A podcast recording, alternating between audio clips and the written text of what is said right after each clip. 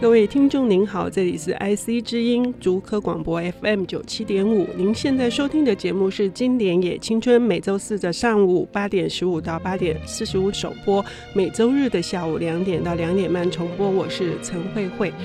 今天呢，我们又要来跟各位听众朋友介绍一本跨越时代的经典。呃，今天的领读人是台大台文所以及福大的教授陈荣斌陈老师。陈老师呢，他翻译的作品非常的惊人哦，有涵盖了各式各样的范畴，包括了呃文学、小说、非文学、人文、哲学啊，然后还有运动，还有他自己也写了很多的书。最近我刚好读了他的一本叫做《危险的友谊》，谈的是费兹杰罗跟海明威这两个天王级的作家，他们两个之间从认识到他们交往，以及他们在文坛上面的呃影响力，他们互相的如何去。有一点像是微妙的竞争的意识，可是他们又同时能够在他们各自的枝干上面哦发挥，然后这个繁茂哦。那这个陈老师呢，他把这本书写的让我真的是舍不得读完哈。那今天呢，陈老师要介绍的这本书呢，也是海明威。非常推荐的一本书啊！那上一次的节目，陈老师跟我们介绍的这本书是费兹杰罗的《城市乐园》，是在讲一个年轻人他如何在大学时代养成了自己的知性的发展。那么这本书呢，《红色英勇勋章》，它的作者是克莱恩。那克莱恩这本书，他要带给年轻人的是什么？我们要先请陈老师来跟我们介绍一下。呃，主持人好，各位听众大家好。这个 Stephen Crane 呢，克莱恩，他是美国文学史上非常特别一个人物。他其实也算是英年早逝，他大概三十几岁就已经去世了。但是他留下一些作品呢，不管是讲战争的啦，甚至他有写过一个他的第一个出版小说就是 Maggie，那也是非常经典的，就是美国的自然主义的经典之作，就是描写一个女生啊，她怎么样跟人家谈恋爱，结果呢跟人家私奔了。最后变成这个主街女郎的过程，那变成一个非常经典。那红色英勇勋章呢，之所以受到海明威推崇呢，我觉得是有它一个非常跨时代的一个意义。就是我们可以说，Stephen Crane 他是跨越十九跟二十世纪一个非常重要的一个桥梁，就是美国要从自然主义跨越到现代主义的阶段。那现代主义跟自然主义最大的不同就是呢，自然主义是不相信人是可以克服命运的。嗯，那现代主义是相信人可以用各种各样的方式克服命运，那甚至呢创造一个不一样的生活。那 Stephen Crane 这个红色英勇勋章就描写了里面的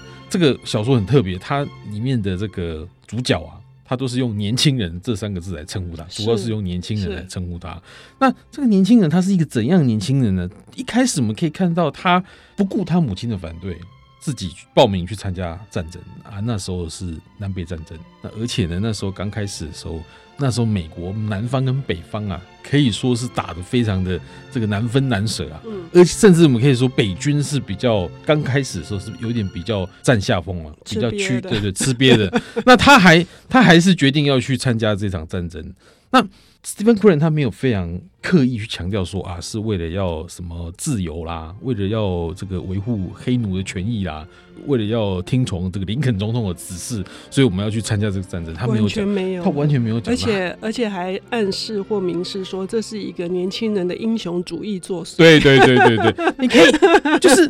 就是他他好像他一上战场他就后悔了，是他就开始想说，哎，如果当初听我妈的话，在家里那该有多好。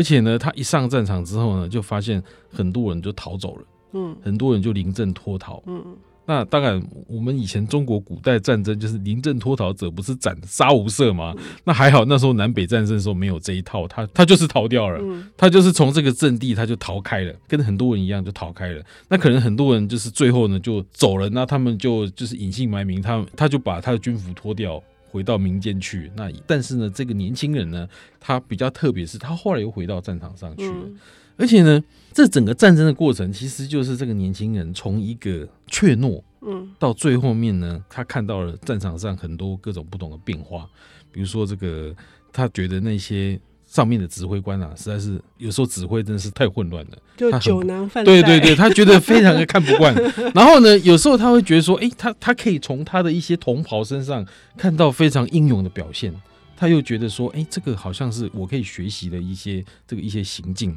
所以呢，到最后他就脱胎换骨，变成另外一个人，所以就避开了他原来就是因为他那时候逃完之后，他发现他有一些同袍死掉嘛，他就非常的自责。嗯，就是刚开始他逃掉，然后中间呢一直在描写他自责的过程。嗯，除了非常后悔逃掉之后呢，本来是后悔没有听妈妈的话，呃，没有留在家里，后来是后悔他逃掉了。那可能他觉得他要为一些死去的同胞负责任。那到最后面呢，因为战场的这个变化，他觉得他应该要负担起一个士兵的一个责任。最特别是他最后还当起了。长旗手。是，那这个描写的过程啊，我觉得真的是在我的阅读经验里面，可能只有金庸的武侠小说可以可以拿来比拟，就是非常那个过程非常的激烈。但是呢，这个身为一个呃，就是作为一本战争小说来讲的话，我觉得它最特别的是说，他没有开始就把呃这个主角描写成一个英雄人物，嗯，他一开始是把他描写是一个像平凡人一样，一个年轻人，在农场未经世事的乡下的年轻人。他什么东西都不懂，那他一开始对于这些，比如说枪械啦、大炮啦，还有一些战场上的一个心理发展啊，他呃心理因素，他什么都不知道。甚至我觉得他栩栩如生的描写的手法，比如说他说那个恐惧，嗯，他觉得恐惧好像是长了一千个舌头的这个怪物一样，在纠缠着这个年轻人。所以我觉得这种这种描写的手法，是我觉得我那时候边翻的时候也觉得，怎么可以有这么。这么棒的一个描写手法，在所有的心理的这个描写的过程中，从一开始他是跃跃欲试，啊，然后他觉得呢，他可以创下一些功业，然后他可以衣锦返乡。那这种磨刀霍霍的那种心情，哈，就是会让你觉得把你带进这本书的那种很兴奋的心情里面。是，可是真的他到了战场之后。没有哎，他一就是一直在逃来逃去，在逃来逃去之前，只是一直在接受训练，对对对，对不对？没有错，没有错，从头到尾就是在那个。呃、还有还有一个就是他有描写说，这个部队常常迁来迁去，对，他觉得这样子实在是很没有意义。就是很没有效率，对，很没有效率，嗯、非常没有效率。那所以呢，我在读的过程当中，我自己以一个女性的角度来看呢，我不会觉得它是那么的浓厚的排斥女性去阅读的战争小说，我完全没有那种感觉。就是刚刚陈老师描述形容的说是像金庸小说，可是我觉得我好像在看一个。呃，小鸟最后变成了一个男子汉，他就他就突然变成一个顶天立地的，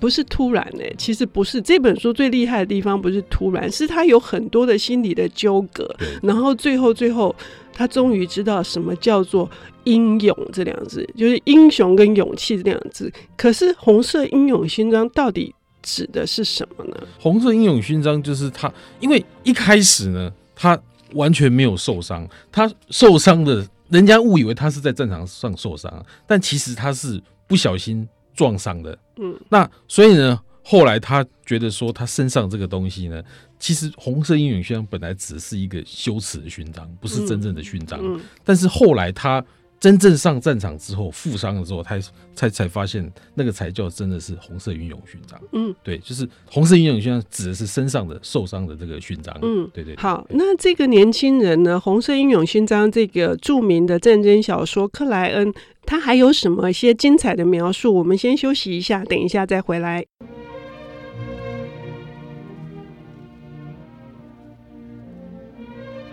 欢迎回到 IC 知音竹科广播，现在进行的节目是《经典也青春》，我是陈慧慧。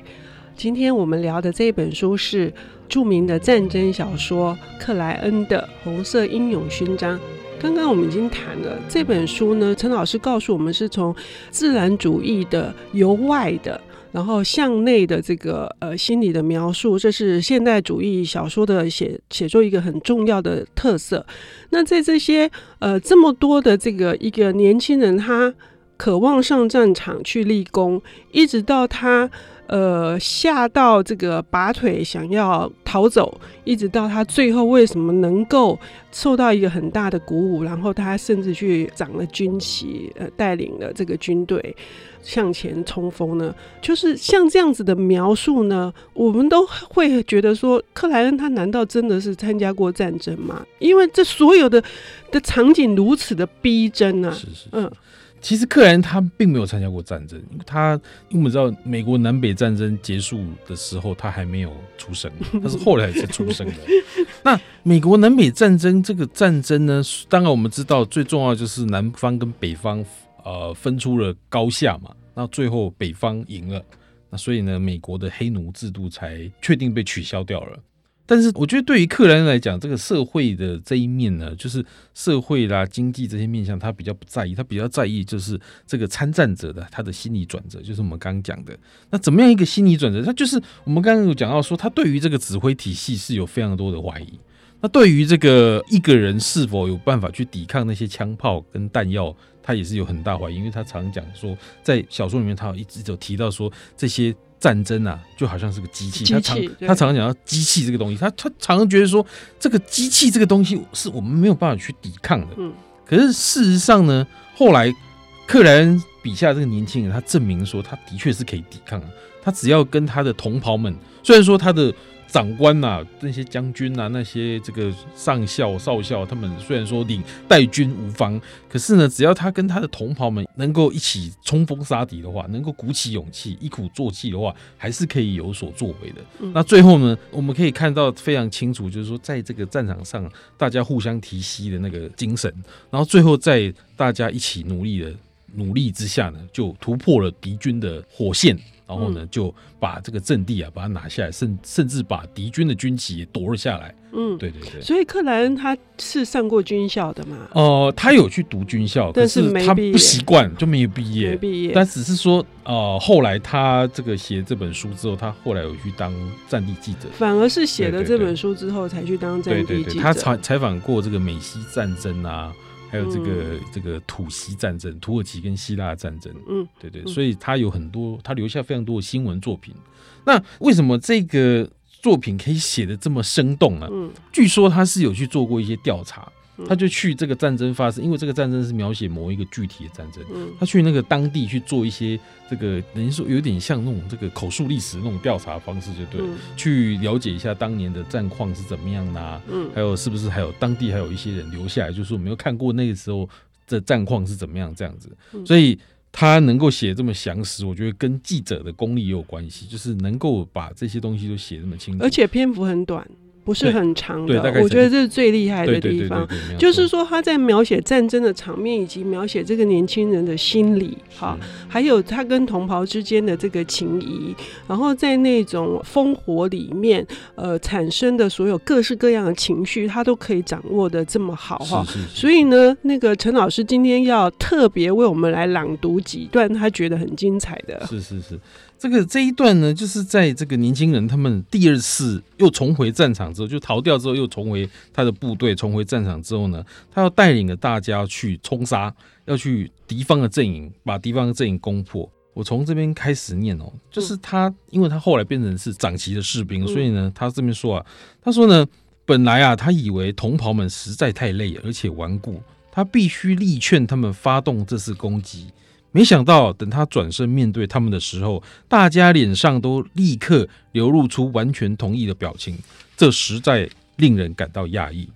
为这次攻势揭开不祥序幕的是步枪枪管上刺刀刀柄的铿锵声响，而与吼叫声中，下达命令一出，士兵们呐、都兴奋地往前跨步快跑。出乎意料的是呢，兵团因为这次移动而获得了一股新的力量。大家都知道，此刻整个兵团已经逐渐气力放尽，因此这一波冲杀攻势看起来像是最后一次大爆发，是在最后的衰弱之前展现力量的机会。士兵们发狂似拔腿狂奔，好像是想要趁着这令人振奋的行动力消逝之前呢、尽全力冲刺，速战速决。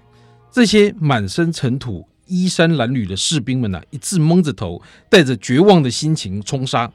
脚底踩着绿地，头顶着朗朗蓝天，目标是那一道笼罩在烟雾中，隐约可见的围栏。围栏后方啊，敌军步枪啪啪作响，攻势猛烈。嗯，其实就我自己来读哈，我对于我的我的想法，我觉得它与其说是一个战争小说，一本战争小说，还不如说是一本成长小说哈。就是一个男孩子他如何变成了一个顶天立地的男子汉。那这当然是要付出代价的，可是我觉得克莱恩他真的是把他描写的非常好哈，我也要来这个贡献一下。他说他感觉到自己获得了一种沉静的男子气概哦，不会让他过于武断。但更却具有一种刚毅坚强的气质。他知道往后不管别人指引着他往哪一个方向前进，他都不会再度退缩，因为他已经经历过生死交关的关键时刻，而且他发现那实在没什么大不了的，最多不过就是一死而已。他已经是个男子汉了哈，所以就在他辛苦走过那些血腥的狂暴的境地之后，他的灵魂也随之改变了。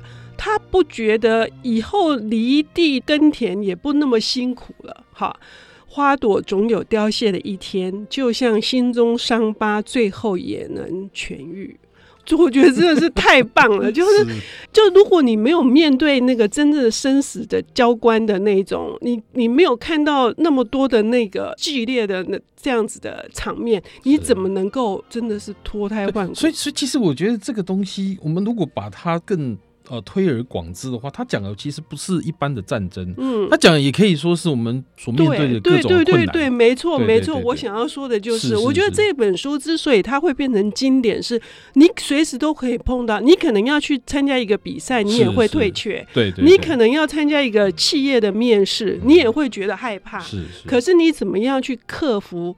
你只有面对他，对对对对，这个年轻人选择了面对，是，所以这本书成为经典，非常的感谢。是，今天很感谢陈龙斌老师来跟我们分享《红色英勇勋章》。今天的节目进行到这里，本节目是由 IC 之音和 Readmoo 阅读最前线联合制播，谢谢大家，我们下周同一时间再见。谢谢，拜拜，拜拜。